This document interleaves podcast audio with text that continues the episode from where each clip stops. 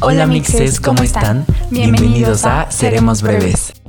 Bueno mixes, como ya les dijimos en el capítulo, esta temporada se viene con mucho contenido extra.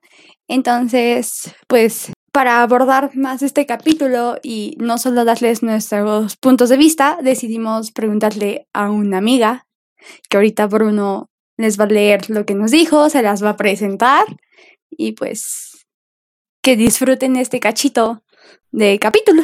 Bueno, primero quiero agradecer a nuestra queridísima Monse HB, que un besotote hasta donde esté. Te adoramos, Monse. Muchísimas gracias. La verdad, en cuanto pensé en el reggaetón, pensé mucho en esta cuestión y tal vez choque que podría haber sido con el movimiento feminista y toda esta cuestión respecto a que las letras llegan a ser machistas. Y en definitiva, se ve una persona indicada, era Monse. Es una mujer súper empapada de toda esta cuestión del feminismo que admiro muchísimo. Entonces decidimos preguntarle su opinión respecto al reggaetón desde un punto de vista desde una, esta mujer 100% feminista empapada del movimiento. Entonces, citando sus palabras, les voy a comentar lo que nos dijo. La verdad, creo que el reggaetón es un género que fomentó y normalizó la violencia de género durante muchísimo tiempo y formó parte de una cultura de misoginia y homofobia. Pero es cierto que hablar únicamente de reggaetón como una fuente de misoginia es clasista también. El reggaetón viene de zonas urbanas y siempre ha sido criticado por ello. Es por eso que se señala la mayoría de sus características.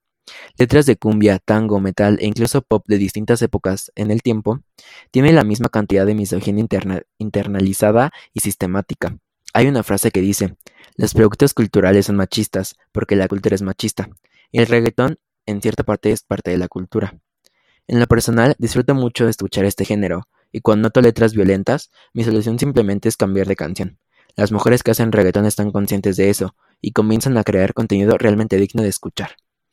Y bueno, esto fue lo que nos contó Montse. La verdad, creo que sería súper bueno en algún momento tenerla en un capítulo si ella quisiera. Entonces, cuéntanos, Ana, ¿cuál es tu opinión respecto a esto? Queremos hacerlo esto un poco más breve. Ah, seremos breves pero para darles un poco más una perspectiva tal vez diferente a nosotros dos. Entonces, cuéntanos, Ana. Pues, como tú mismo dijiste, Mons es una mujer súper empapada con todo este tema que siento que por eso decidimos invitarla en este capítulo, como nada más leyendo un poco de lo que ella opina, que futuramente a mí es la podemos tener aquí. Yo se lo digo. Este. Estoy muy de acuerdo con ella. Y creo que seguimos hablando de lo mismo que estábamos hablando en el capítulo. La cultura es lo que se refleja en las canciones. Entonces, pues tenemos que empezar a cambiar desde la cultura para que estas canciones sintamos que sí nos están representando también tenemos que pues exigir cosas que nos gusten, pero que no sea solo porque, ah, no te gusta la canción, sino que sea porque no estás de acuerdo con lo que está hablando porque realmente es algo que está haciendo sentir mal a alguien. Entonces, creo que ese sigue siendo mi punto de vista. Y no sé, pero ¿tú qué opinas? Pues la verdad concuerdo mucho. Creo que la verdad, Monse dio una respuesta muy completa, muy sincera y muy real.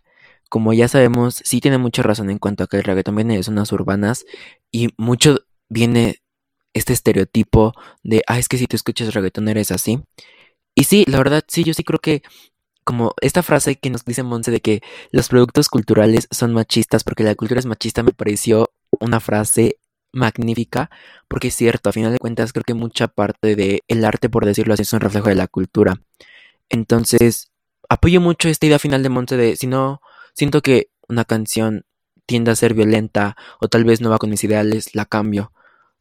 Me parece 100% válido, es lo que yo hago. Entonces, pues creo que sí es mucho de apoyar la música que nos guste con ideologías que sí vayan parecidas a nosotros. Entonces, pues, ¿qué les digo? Monse, la verdad, se rifó muchísimo ayudándonos en esta situación porque sabemos que ella sabe entonces, Monse, muchísimas gracias. ¿Algo más que quieras agregar, Ana? No, creo que eso es todo. Este momento breve, espero que lo hayan disfrutado, espero que haya enriquecido un poco más su opinión respecto al tema. Saben que todas sus opiniones y cosas que quieran expresarnos lo pueden hacer a través de nuestras redes sociales.